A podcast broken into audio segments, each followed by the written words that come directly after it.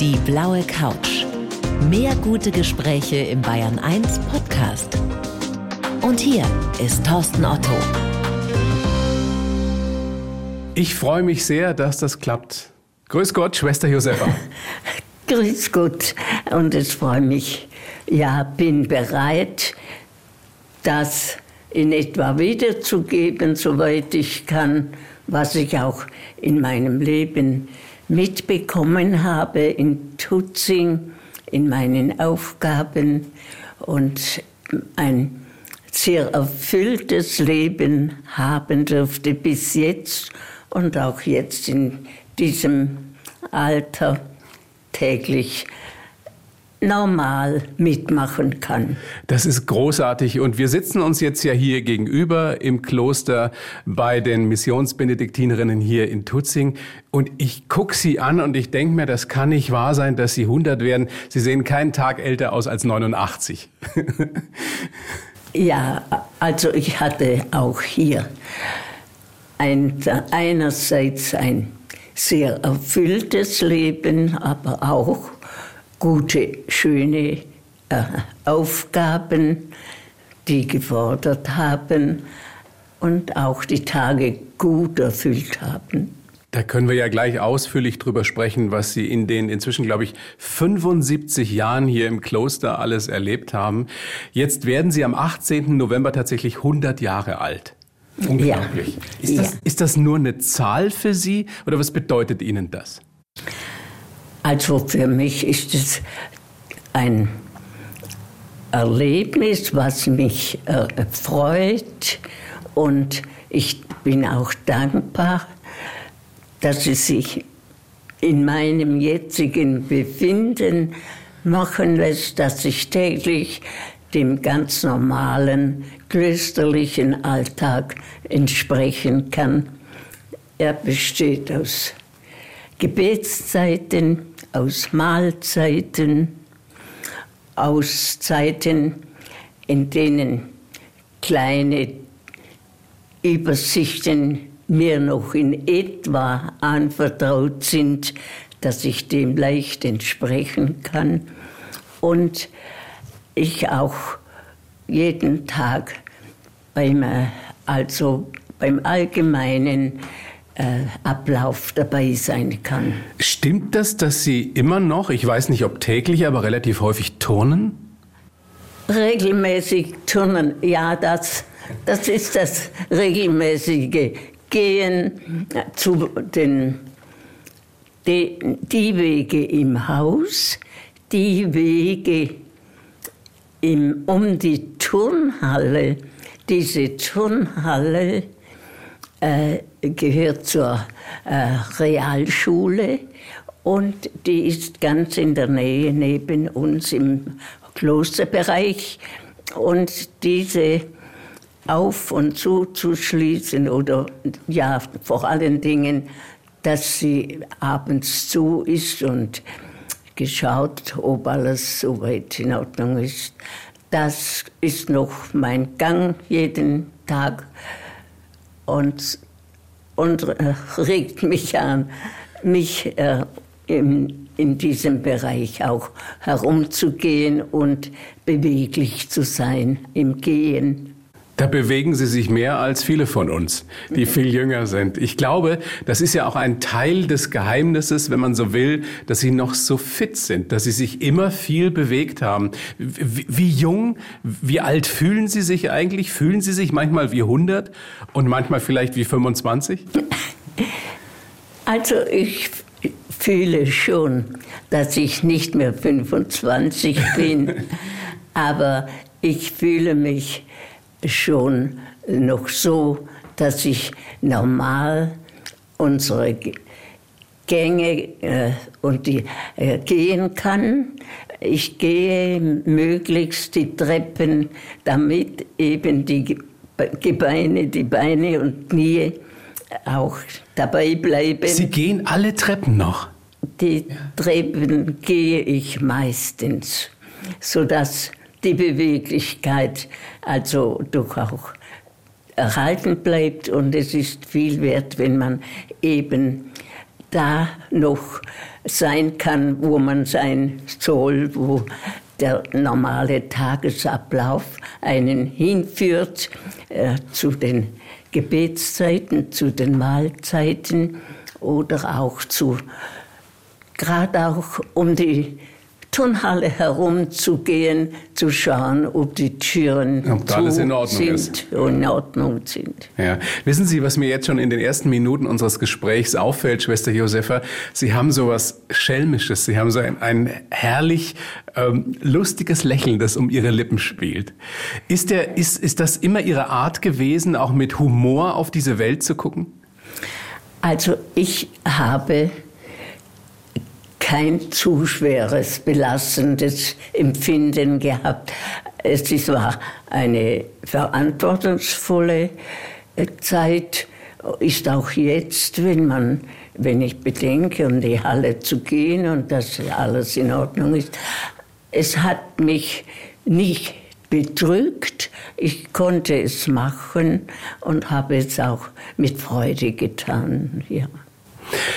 Jetzt werden Sie eben am 18. November 100 Jahre alt. Und ich kann mir vorstellen, dass der Rummel um diesen Geburtstag relativ groß ist. In Tutzing kennt Sie sowieso jeder. Ähm, auch ansonsten sind Sie inzwischen wirklich eine sehr bekannte Persönlichkeit. Viele wollen Ihnen gratulieren. Äh, die meisten äh, lieben Sie. Viele äh, sagen, das ist mein Vorbild, diese Schwester Josefa. wie, wie sehr freut Sie das, dass da so eine Aufmerksamkeit ist? Es freut mich einerseits, aber ich denke, es wird alles gemäßigt seinen Ablauf nehmen. Und ich nehme es dankbar an, aber ich äh, bin ausgeglichen dabei. Ich äh, nehme an, die Leute äh, drücken sich aus und sie freuen sich und ich auch. Und damit gleicht sich das dann aus. ja. 100 Jahre ist eine lange, lange Zeit, ein langes ja. Menschenleben. Trotzdem kann ich mir vorstellen, wenn Sie so zurückblicken, ist wahrscheinlich vieles wie im Flug vergangen. Wundern Sie sich manchmal, zwicken Sie sich manchmal, dass Sie tatsächlich jetzt schon 100 werden? Äh, ja, also ich denke eigentlich nicht viel dran, aber äh, es ergibt sich jeden Tag was ist und jeder Tag ist eben bei uns sehr leicht und einerseits äh, schön zu erfüllen. Unsere Gebetszeiten regeln den Tag, morgen, Mittag, Abend. Am Vormittag kann ich äh, schauen, ich kann äh, beobachtend um die Halle gehen und wünschen, dass den Schülern und Lehrern auch dort gut geht. Andererseits kann ich ruhig, ich bin nicht mehr äh, verantwortlich für die Sachen. Äh, ich schaue zwar, ob die Türen zu sind am Abend einerseits, aber äh, es ist nicht so, dass ich mich damit belasten muss. Und das macht es einfacher. Äh, ja, und es wird auch regelmäßig gemacht von denen, die zuständig sind. Ich habe das Gefühl, ähm, wenn man sich so das Klosterleben von außen anschaut, Sie haben es angesprochen, es ist vieles sehr geregelt. Ist das auch etwas, was hilft, so jung, so alt zu werden? Wenn man sich eben um so alltägliche Dinge eben nicht so kümmern muss und sich nicht so viele Sorgen machen muss, weil vieles eben geregelt ist?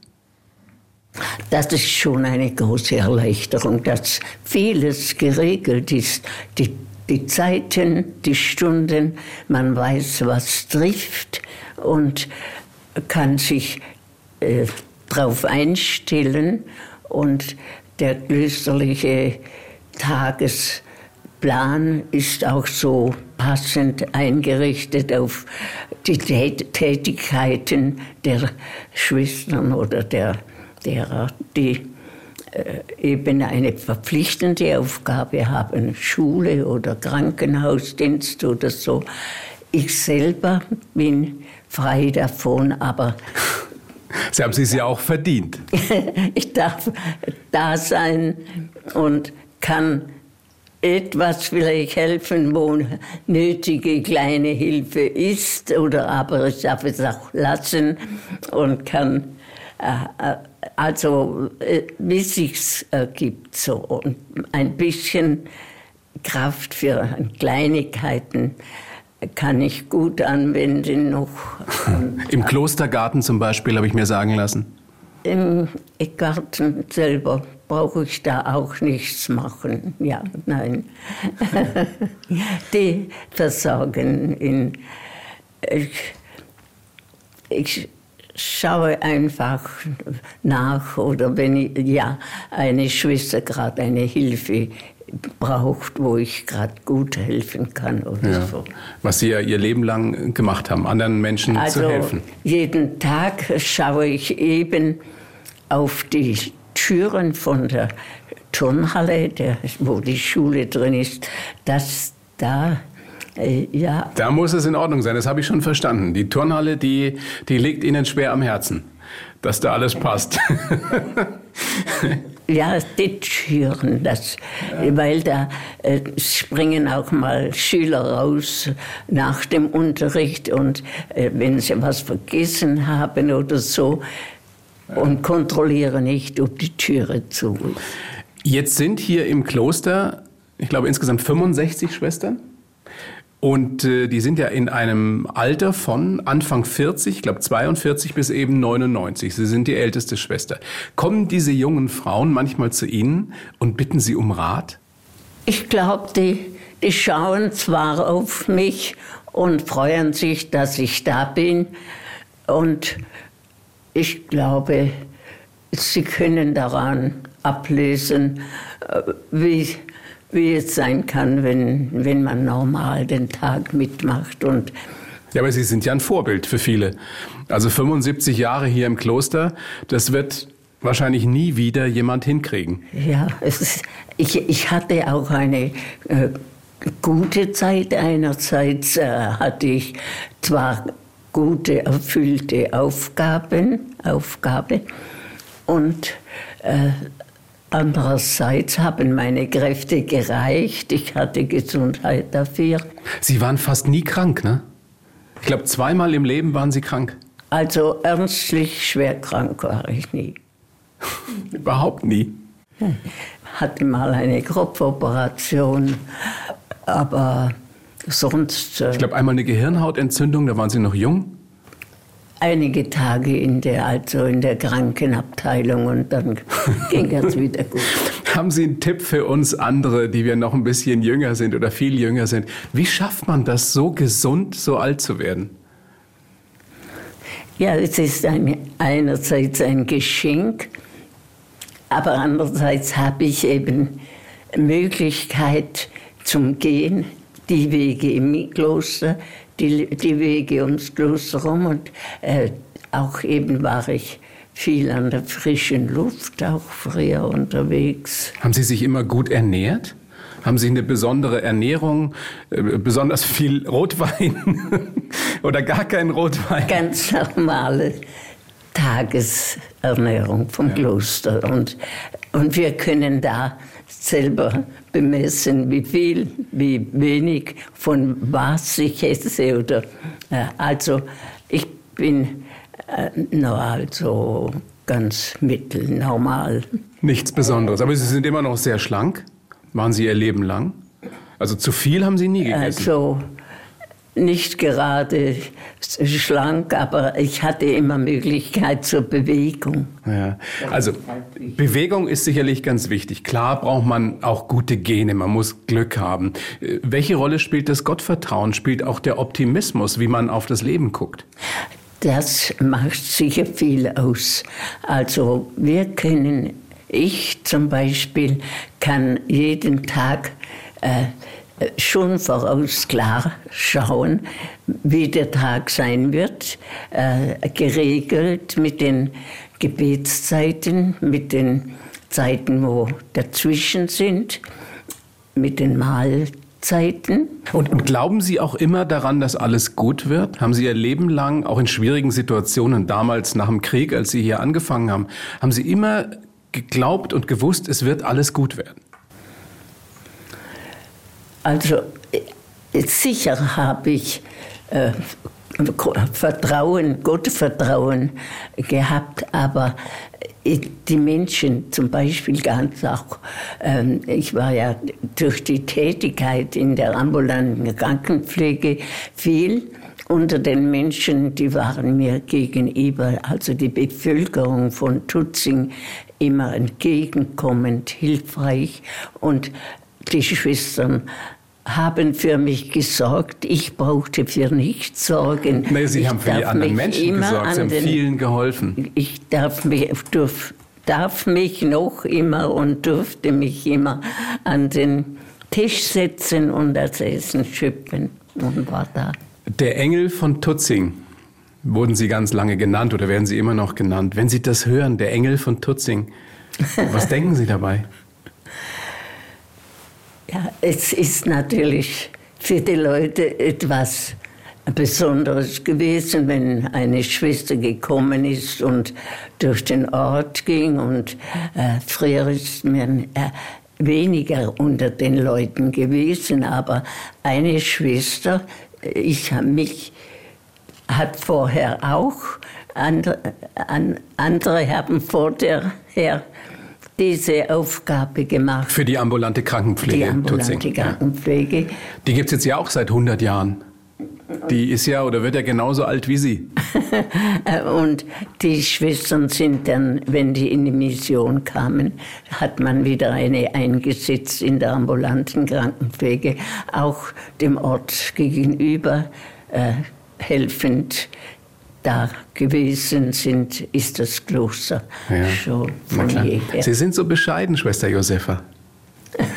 Ja, ich meine, der Engel von Tutzing, das ist, also ich finde, das, ähm, es ist mir wirklich eine Ehre, dass ich hier sitzen kann und mit Ihnen sprechen darf heute. Weil ich war sehr gespannt, wie ist diese Frau wirklich?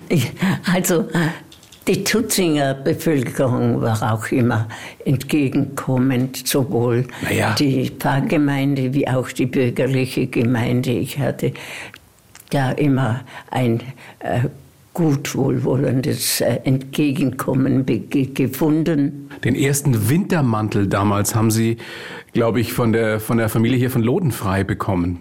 Das Erinnern ja, Sie sich noch? Ja, ja. Es gab damals noch keine Mäntel für, für Schwestern hier im Kloster. Ne?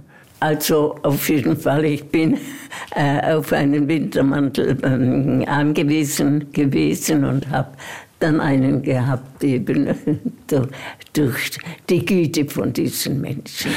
Können Sie sich noch daran erinnern, wie gesagt, Sie sind 75 Jahre jetzt hier im Kloster, an den ersten Tag, als Sie nach Tutzing gekommen sind zu den Missionsbenediktinerinnen hier ins Kloster, wie dieser erste Tag war? Äh, also ich bin alleine dahergekommen mein Vater. 1946 war das, oder? Hat mich an die Bahn gefahren, 1946, ja. Und da bin ich in München angekommen. Es war alles kaputt damals, oder? Kurz nach dem Krieg? Alles zerstört? Ja. Und äh, also, also dann, da, da kann ich mich jetzt gar nicht mehr so erinnern, eben an die Pforte gekommen, angenommen worden und eingeführt worden. Und die ersten Tage waren wir dann, äh, war, es waren noch ein paar Schwestern, drei oder vier, die auch in derselben Situation waren, Anfangssituation. So sind wir dann Tag für Tag weiter eingelebt, eingeführt worden und haben das also gut aufnehmen können und waren also in einen äh, guten Tagesablauf eingeführt. Damals waren Sie 24, 25 Jahre alt, eine ganz junge Frau. Wenn Sie so zurückblicken und wenn Sie vergleichen, was hat die fast 100-jährige Frau von heute noch mit der 25-jährigen gemeinsam?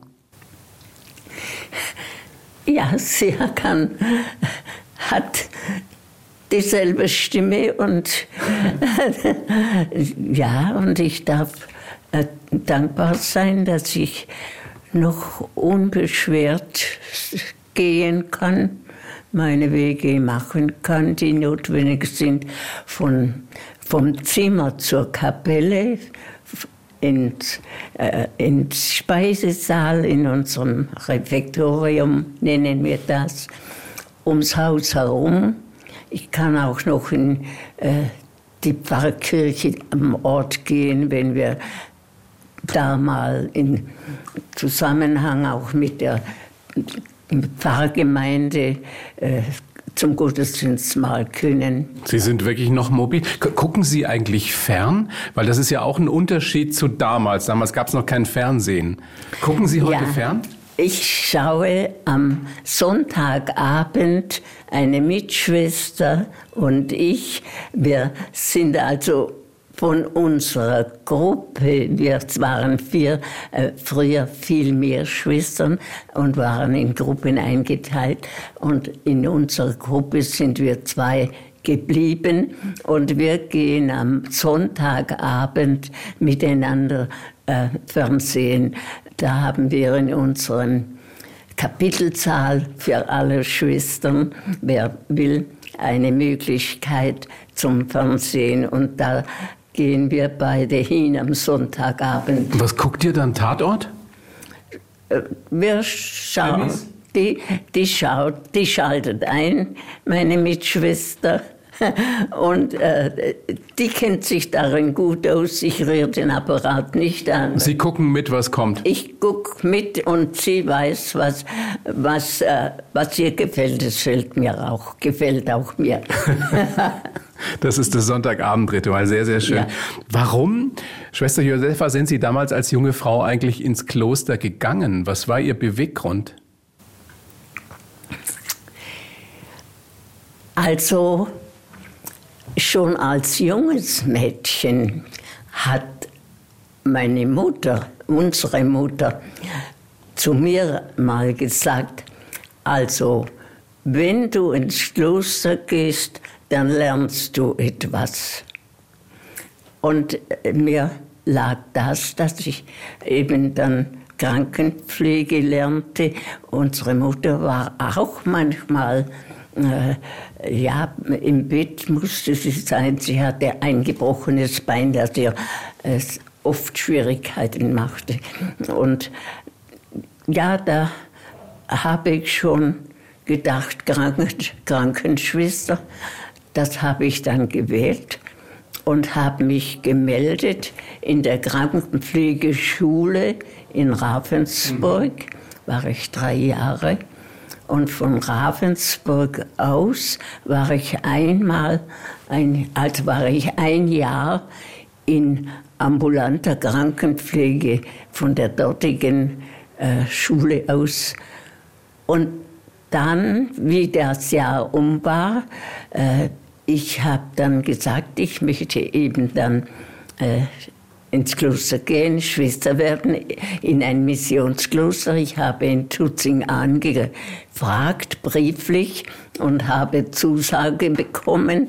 Ich konnte es mir vorher nicht anschauen, aber von einem Nachbarort wusste ich, der Schwester Obtata war von äh, äh Zwiebaldendorf, ein Nachbarort dass sie da hier eingetreten ist, in Korea war und ist auch dort gestorben. Sie wollten also die große weite Welt sehen eigentlich. Sie wollten ja auch weg. Sie wollten ja auch auf die Philippinen, glaube ich. ich. Ich war bereit und äh, habe im Stillen gewartet, dass ich vielleicht einmal Aussendung habe oder so. Aber dann war ich in der, im Ort und es, in der ambulanten Krankenpflege. In der ambulanten Krankenpflege, weil diese Schwester vor mir, die kam in, in die Mission, äh, also Schwester Avina. Und ich bin an ihrer Stelle in, der, in Tutzing in die ambulante Krankenpflege gekommen. Und, und da geblieben? Eben da geblieben. Haben Sie das nie vermisst später mal, dass Sie ja. andere Länder, andere Kontinente gesehen haben oder nicht ja. gesehen haben? Ich bin so ausgefüllt gewesen mit diesem Dienst und mit dem klösterlichen Alltag, dies zusammen, dass ich gar keinen anderen Wunsch oder Sehnsucht mehr hatte und froh war, Sie wenn ich da zu, darin in allem zurechtkam. Apropos keine anderen Wünsche und, und wunschlos glücklich, haben Sie sich in all den Jahren, Schwester Josefa, wenn ich Sie das fragen darf, haben Sie sich nie verliebt? Wie? Haben Sie sich nie verliebt in all den Jahren, als Sie eine junge Frau waren? Haben Sie nie gezweifelt, ob das Kloster das Richtige ist auf Dauer? Äh, also, ich habe schon äh, mir sehr überlegt, aber einerseits dachte ich, ich bin eigentlich so klein, äh, ich passe gar nicht recht wegen meiner Größe für, für eine Ehe. Weil Sie so klein ja, sind? Ja. Aber warum? Und, äh, und da bin ich eben bald diesen Weg gegangen, bin dann in jungen Jahren äh, äh, schon in, äh, nach Ravensburg äh, und habe dort Krankenpflege gelernt. Ja. Äh, Aber es gab nie, es gab nie einen jungen Mann, für den Sie das vielleicht aufgeben hätten können? Nein, ich habe gar nicht angefangen. Ich war dann so ausgefüllt mit. Ehrlich? Mit, Soll ich Ihnen das glauben, Schwester ich- Josefa? ich- Sie ja. sind im Radio. Ich bin äh, durch äh, äh, diese jungen Jahre und, und es war ja die Kriegszeit Ja. und äh, so mit Aufgaben und allem. Unsere Mutter war gestorben und der Vater hatte auch viele Sorgen daheim. Ich selber konnte nichts machen, aber meine um ein Jahr ältere Schwester hat daheim die Mutterstelle gut vertreten. Weil Ihre Mutter früh gestorben ist. Ihr wart 13 Geschwister zu Hause. Also zwölf Geschwister, 13 Kinder waren wir. Ja. Und die ist früh gestorben und die ja, Kinder, meine Geschwister, haben nach und nach füreinander gesorgt. Und einer der Brüder ist äh, also bis vor kurzem im Heimathaus gewesen. Die haben jetzt ein, für sich im gleichen Ort in der Nähe vom Heimathaus ein Haus gebaut und wohnen dort. Und in diesem Heimathaus wohnen wohl andere Leute jetzt. Also, ich entnehme Ihren Worten, dass Sie nichts bedauern, nichts bereuen, dass das Leben so gelaufen ist, Ja. wie Sie sich vorgestellt haben. Sie waren am richtigen Ort, haben vielen Menschen geholfen hier in Tutzinger, darüber hinaus in der ambulanten Krankenpflege. Wir haben gerade über die Kindheit schon gesprochen. Ähm, Sie haben am Anfang hier in der ambulanten Krankenpflege, glaube ich, ganz viel mit dem Radl gemacht. Sie sind mit dem Rad durch, die, durch Tutzing gefahren. Ich bin mit dem Fahrrad zuerst gefahren, dann mit Moped, dann mit Isetta, ein Tutzinger Bürger, der Herr Schwamm, er hat äh, der ambulanten Krankenpflege oder dem Kloster eigentlich äh, eine Isetta äh, gespendet. Aber da mussten Sie doch erstmal einen Führerschein machen, oder? Den musste ich für, ja, den habe ich da gemacht, hier in Tutzing. Und, und danach hat es dann, ja, die Isetta und den VW Käfer. Den gab's dann später. Später, ja, jetzt haben sie einen weiteren VW. Diese Zeit, ich glaube, es waren 33, 34 Jahren, die Sie die ambulante Krankenpflege geleitet haben. Wie haben Sie die in Erinnerung? Was ist so das, was wirklich äh, sofort vor Ihr inneres Auge kommt, wenn Sie an diese Zeit denken? Fällt Ihnen eine Situation ein, wo Sie sagen würden, das war ganz toll, weil ich da so besonders helfen konnte? Ja, die Leute, ich habe diese Aufgabe erfüllen können, also mit Unterstützung vom Kloster. Ich konnte eben immer nur an den Tisch sitzen, essen und wieder gehen. Und Konnten sich konzentrieren auf Ihre Aufgabe, ja. Aber eine, eine Situation, die Ihnen einhelft, äh, einfällt, wo Sie Menschen besonders geholfen haben. Ich habe gelesen von diesem blinden Jungen, mit dem Sie sich immer unterhalten haben, weil seine Mutter so, so überlastet war. Also auch so haben Sie geholfen. Erinnern Sie sich? Also ich kann mich jetzt nicht so an Einzelne erinnern, aber äh, es hat immer wieder Ausnahmefälle gegeben, die besondere Aufmerksamkeit oder mehr brauchten. Und es war aber eine Frau im Ort, äh, die war äh, ausgebildete Krankenschwester, Frau, Frau Greiselmeier hat sie geheißen, noch heißt sie, lebt noch. Die hat mir in Notzeiten auch geholfen. Und notfalls konnte ich auch bei uns im Kloster Hilfe erbitten, wenn es wirklich so war, dass jemand dass ich jemand brauchte. Ja. Wenn wir jetzt nochmal zurückblicken auf Ihr langes Leben, Schwester Josefa, eben Sie werden am 18. November 100 Jahre alt. Wir haben schon ähm, geklärt, es ist ganz wichtig, dass man natürlich gute Gene hat. Man muss sich viel bewegen, man sollte nicht über die Stränge schlagen, also zu viel essen oder zu viel trinken. Wir haben über die Einstellungen, über das Gottesvertrauen gesprochen. Gibt es noch irgendwas, wenn, wenn junge Menschen uns jetzt zuhören und sich fragen, wie wird man 100, was Sie denen sagen können, was Sie denen als Ratschlag mitgeben können? Ich würde sagen, dranbleiben an der Aufgabe, die einem gegeben ist und dann ergibt sich schon das eine zum anderen. Es ist äh, also so, dass man eben an der Sache bleibt, wenn sie einem als Aufgabe gegeben ist. Und eine Aufgabe braucht jeder Mensch, oder? Weil viele sich ja wünschen, dass sie mit 60 oder 65 in Ruhestand gehen und dann nur noch im, im Garten rumliegen. Das ist es nicht. Ja, das ist, das enthält, erhält einen sehr, äh, also aufrecht, wenn man eine Aufgabe hat. Geistig und körperlich ist das gut. Jetzt sitzen Sie vor mir, sind fit in jeder Hinsicht. Wie alt möchten Sie werden, Schwester Josefa? Das lege ich in Gottes Hand, aber ich nehme die Tage an, gerne so, wie sie mir beschieden sind und hoffe eben, dass ich durch jeden Tag aufstehen kann, mit in der Gemeinschaft sein kann, beim Gebet sein kann, so auch äh, alles, was ich im gemeinschaftlichen Leben, das normal mitmachen kann. Viele Bayern 1 Hörerinnen und Hörer, die uns gerade lauschen, werden beeindruckt sein von unserem Gespräch, speziell von Ihnen natürlich, und werden sich aber auch fragen, oh, ich selber, ich mache mir manchmal so Gedanken über übers Altwerden, über übers Sterben, über den Tod und viele Menschen haben ja Angst davor. Kennen Sie sowas? Angst vom Sterben, vom Tod? Also ich denke, es ist schon schwer, äh, ein äh, nicht mehr atmen zu können, es hört auf.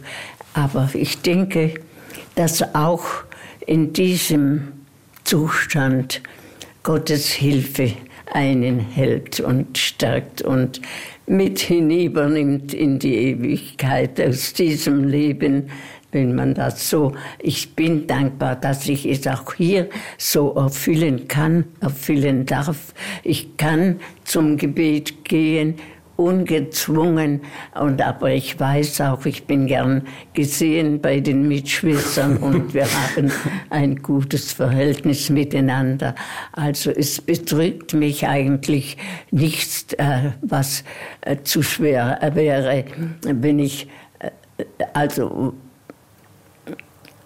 darf denken, ich, mit Gottes Hilfe werde ich jeden Tag gut überstehen. Das ist so schön, wenn man so tiefgläubig ist, wie Sie das sind. Was, was raten Sie Menschen, die, die vielleicht nicht glauben können, die das gerne würden, aber es nicht schaffen? Warum auch immer? Also viel, viel hilft natürlich die Gemeinschaft auch, äh, wenn man nicht allein ist, wie Menschen, die ganz allein in einer Wohnung sind und denken müssen, was ist, mit mir was ist und ähm, dass sie müssen sie dies und jenes bereit haben, um anzurufen zu können.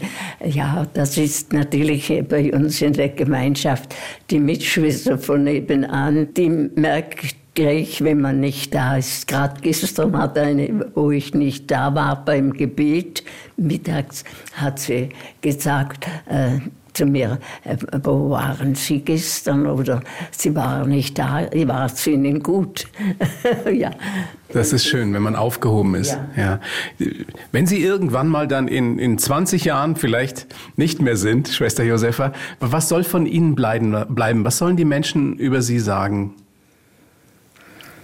Sie hat mit und uns gelebt und ja, sie war im Kloster, sie war aber auch offen für, für die Menschen äh, bei uns im Ort. Und äh, ich, wenn ich in den Ort komme, äh, wer mich kennt, die freuen sich und sind dann äh, ja, erfreut, wenn sie mich sehen.